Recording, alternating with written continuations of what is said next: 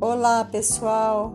Vou apresentar para vocês um poema de Cecília Meirelles, retirado do livro Poesias, da coleção Para Gostar de Ler, volume 6. Motivo: Eu canto porque o instante existe e a minha vida está completa.